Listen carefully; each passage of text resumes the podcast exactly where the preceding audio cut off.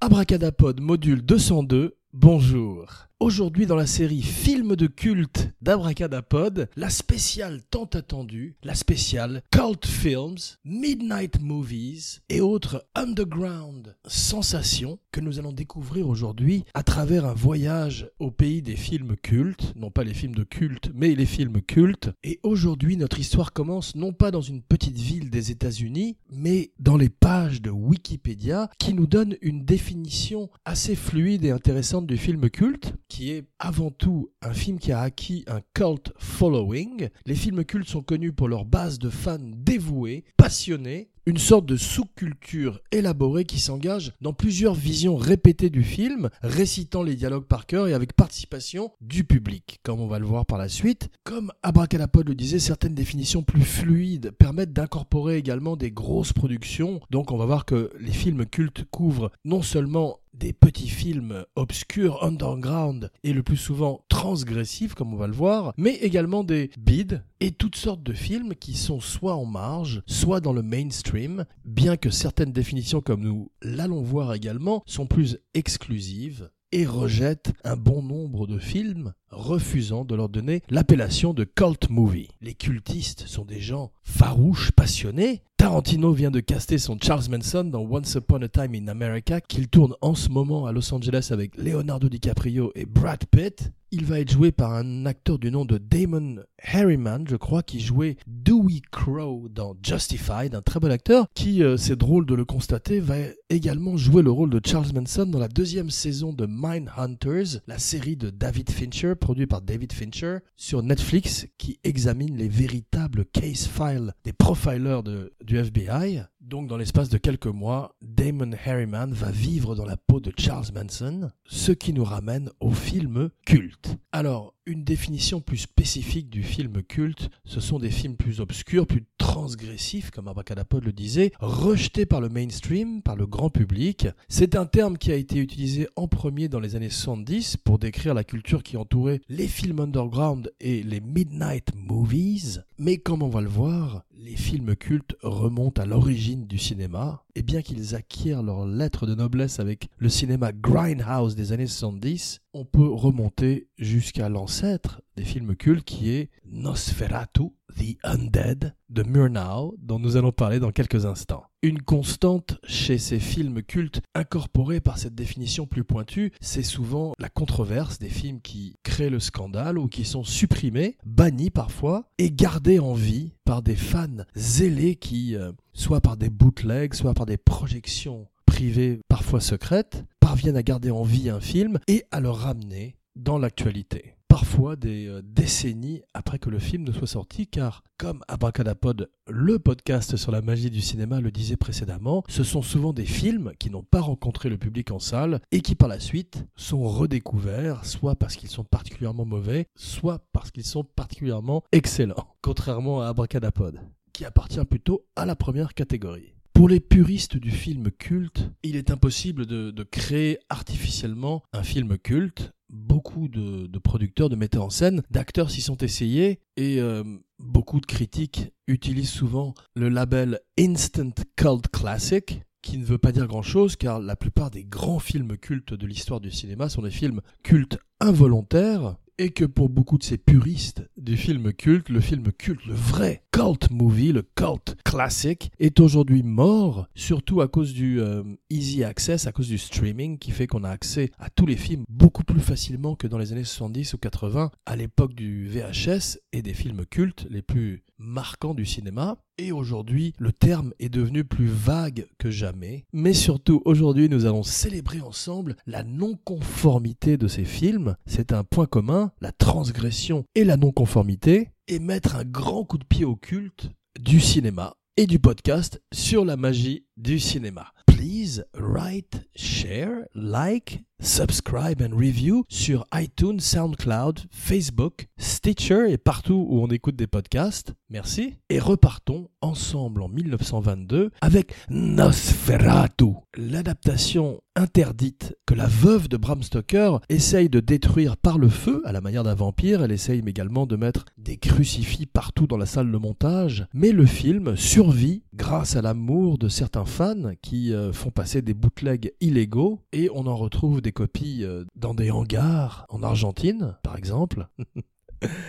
Au hasard juste après l'époque du muet, euh, les Marx Brothers, qui sont considérés également comme des, euh, artistes cultes, ils ont euh, leurs fans, dont Abracadapod, dont Rob Zombie, qui rêve depuis toujours de faire un film sur la vie des Marx Brothers. Abracadapod suggère Oscar Isaac dans le rôle de Groucho Marx et Jonah Hill dans celui de Harpo.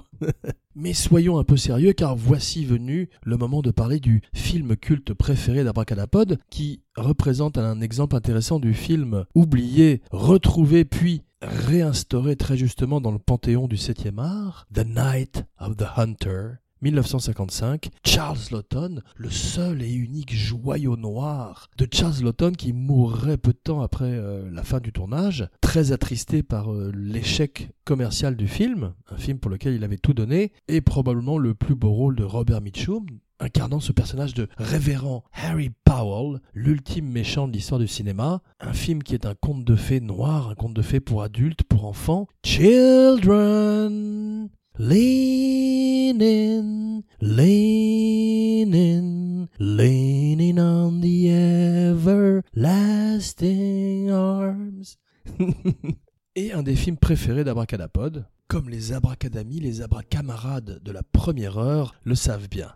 Après l'Allemagne, avec euh, Nosferatu et Max Schreck, ce vampire dont Murnau faisait croire qu'il était un véritable undead, une créature de la nuit, Children of the Night, what sweet music they make, suit également plein de films européens qui influencent les cult movies américains. Le art house entre dans les midnight movies, c'est pas grossier, n'ayez pas peur. Et en 1959, le maître du cult movie, Ed Wood fait Plan 9 from Outer Space avec des stock shots de Bela Lugosi qui meurt pendant le tournage, des soucoupes volantes faites avec euh, des assiettes en métal.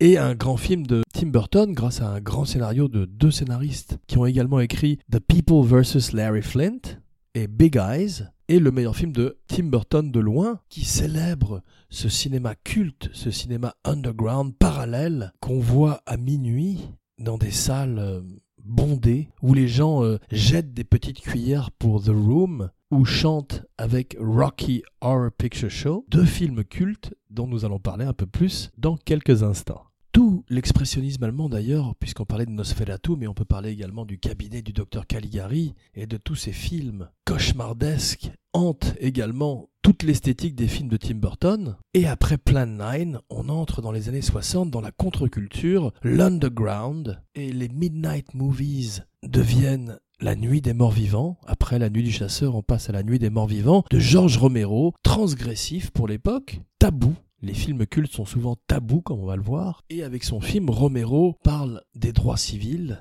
parle de la ségrégation, parle du Vietnam, et surtout fait une erreur au moment où il dépose le film à la Writers Guild, et se retrouve avec un film qui est dans le domaine public, et que n'importe qui peut faire en remake dès 1968-1975. Rocky Horror Avec Tim Curry dans le rôle de ce travesti de Transylvanie, on est bien loin de Max Schreck et de Nosferatu. Pour un film très kitsch, très campy, un rock opéra que les gens euh, vont voir en s'habillant comme les personnages du film et en mimiquant tout ce qu'ils font sur l'écran. Abracadapod ne l'a pas vu, on a vu des bouts simplement et préfère un autre opéra rock culte lui aussi, Phantom of the Paradise. To let them in, I let them out. Mm, all the good guys and the bad guys that I've been.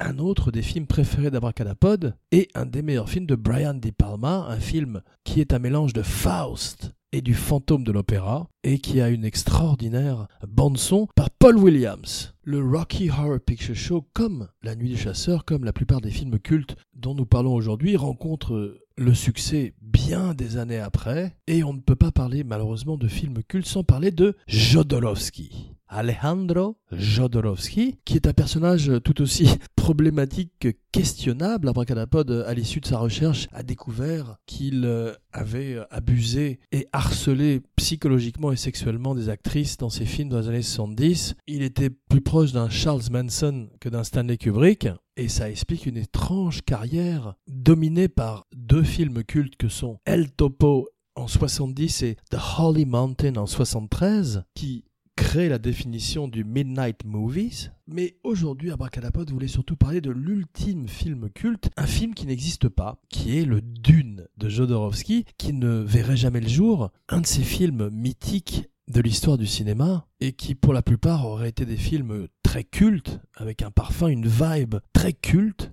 le Mandrake de Fellini, Le Fantôme fait par Sergio Leone, Le Frankenstein de Cronenberg ou de Guillermo del Toro. Ces deux films, contrairement à celui de Leone et Fellini, peuvent éventuellement un jour encore exister. Abracadapod ne sait pas s'il préférerait le Frankenstein de Cronenberg, body horror, ou celui de del Toro, quelque chose de plus gothique, plus romantique, plus proche probablement de la version de Mary Shelley. Mais en tout cas, tous ces films qui ne verraient jamais le jour pâlissent en comparaison avec l'ultime film culte qui n'existerait pas, qui est Superman Lives avec Nicolas Cage. Nicolas Cage est un acteur culte. Il y a des films cultes, il y a des acteurs cultes aussi. Nicolas Cage, dont Abracadapod a parlé à l'occasion de la dernière émission, est un des acteurs préférés d'Abracadapod et il aurait pu être Superman. Alors il a nommé son fils euh, Kal-El, du nom du fils de Krypton. et lui-même a failli incarner le rôle. On voit qu'il a fait des essais costumes. Il y a un formidable documentaire qui s'appelle The Death of Superman Lives, où on voit un Superman avec les cheveux longs, un Superman beaucoup plus extraterrestre que Christopher Reeve, Brandon Routh ou aujourd'hui le grand Henry Cavill, et surtout avec la tête de Nicolas Cage. C'est fantastique, c'est dommage. Il y a également euh, des magnifiques production design, des dessins, toute une art direction. On voit que Tim Burton vient du dessin comme euh, Terry Gilliam. Souvent leurs storyboards sont plus réussis que leurs films. Et euh, de Superman Lives, nous n'avons qu'un storyboard et des production design qu'Abracadapod vous invite à découvrir ou redécouvrir sur YouTube Paul Verhoeven euh, aurait pu faire Les Croisades avec Arnold Schwarzenegger. Dali a failli faire un film avec les Marx Brothers. On parlait de films cultes, là ça aurait été doublement culte. Il y a des photos d'ailleurs de Dali avec Harpo, extraordinaire. Et Jodorowsky a failli faire le Dune de Frank Herbert. Abracadapod vous invite également à découvrir ou redécouvrir le documentaire de Frank Pavich, Jodorowsky's Dune, qui nous parle d'épices, de sexe, et de Magma et Pink Floyd pour un film qui aurait dû être Game of Thrones avant Game of Thrones, mais avec beaucoup de LSD en plus. Un film qui, euh, quasiment dès l'écriture du livre de Frank Herbert, qui donnerait naissance à cinq autres livres et à, un empire quasiment, puisqu'aujourd'hui Denis Villeneuve s'apprête à faire un remake avec Timothy Chalamet, qui était très bien dans Call Me By Your Name, et qui avait avant fait l'objet d'un film de David Lynch, un étrange film raté, un film culte, comme tous les films de David Lynch, et en 73, Arthur P. Jacobs acquiert les droits du livre de Frank Herbert. Il veut David Lean pour faire le film, ça aurait été formidable. Laurence d'Arabie avec des gros verres de sable. Mais Arthur P. Jacobs, le producteur de La planète des singes, meurt et les droits sont acquis par un consortium français pour que Jodorowsky, très hot avec ses Midnight Movies qui font sensation, le tourne. Alors Jodorowsky veut faire un film de 10 heures. Il a aujourd'hui 89 ans, il est né en 1929, 7 ans après Nosferatu un des premiers films cultes.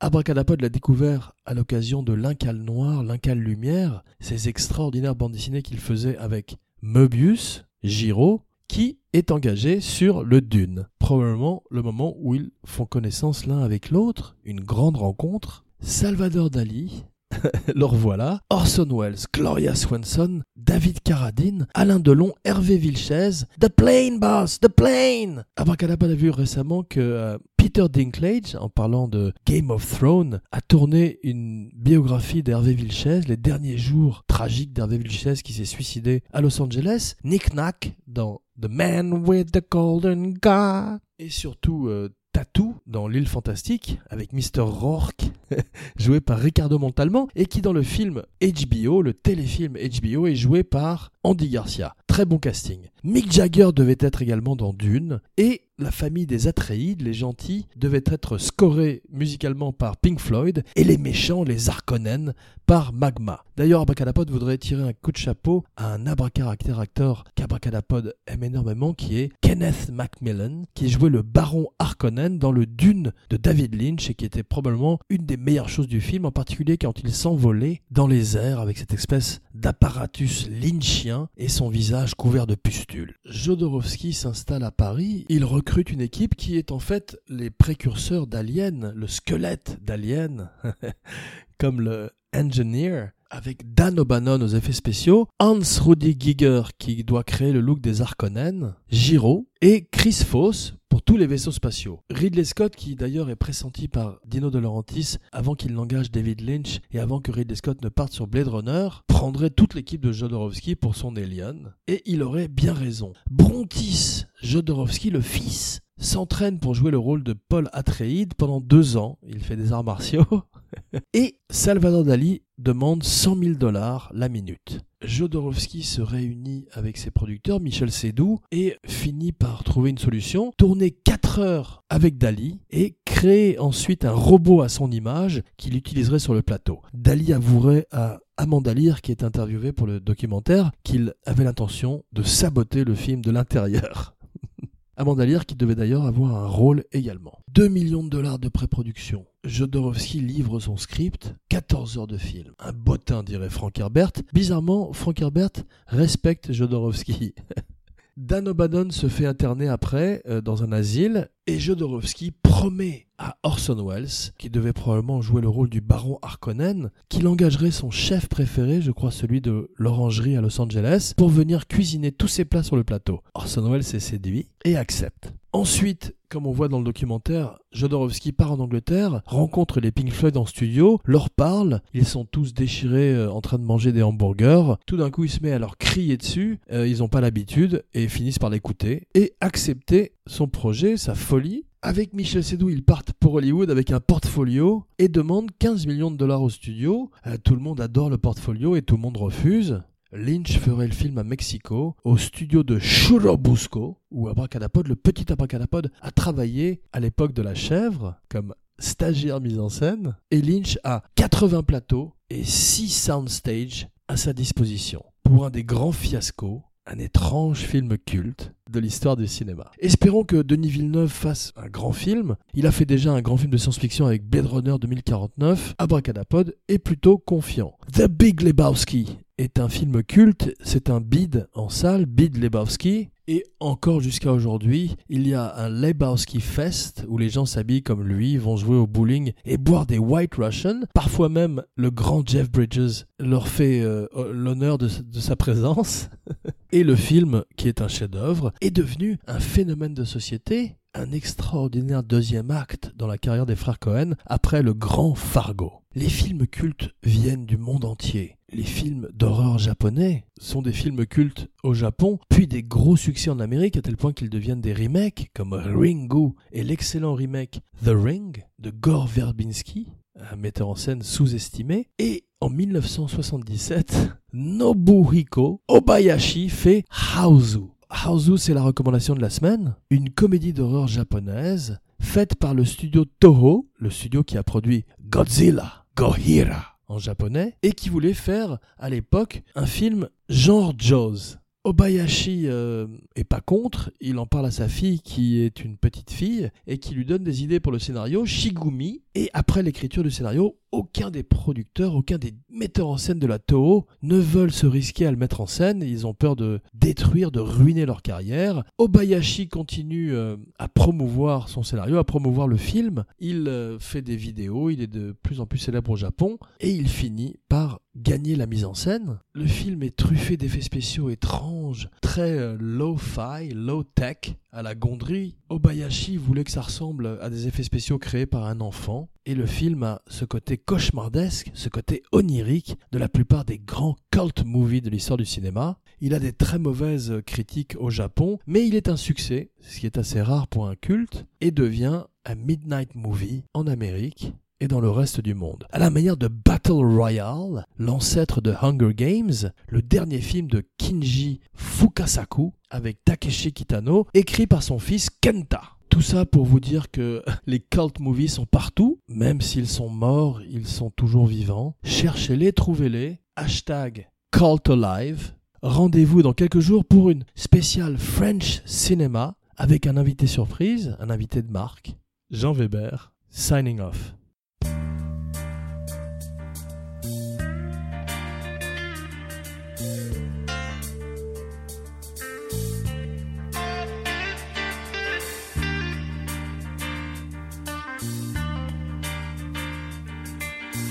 I was not myself last night, couldn't set things right with apologies or flowers. Out of place as a crying clown who could only frown, and the play went on for hours.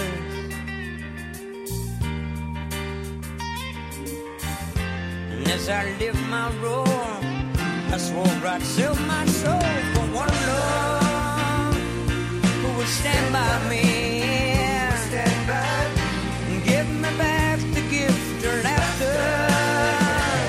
Yeah, one love who would stand by me. Stand by. And after making love, we dream of time. We dream a bunch of friends dream each other's smiles and dream it never ends. I was not myself last night in the morning light. I could see a change was showing.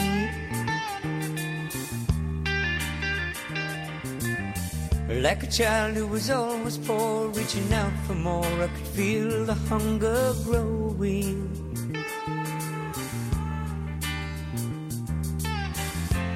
As I lost control, I swore I'd sell my soul for one love who would sing my song, and fill this emptiness inside me. For one love who would sing my song, lay beside me while we dream of bitter time. Dream a bunch of friends. Dream each other's smile. Dream it never ends. All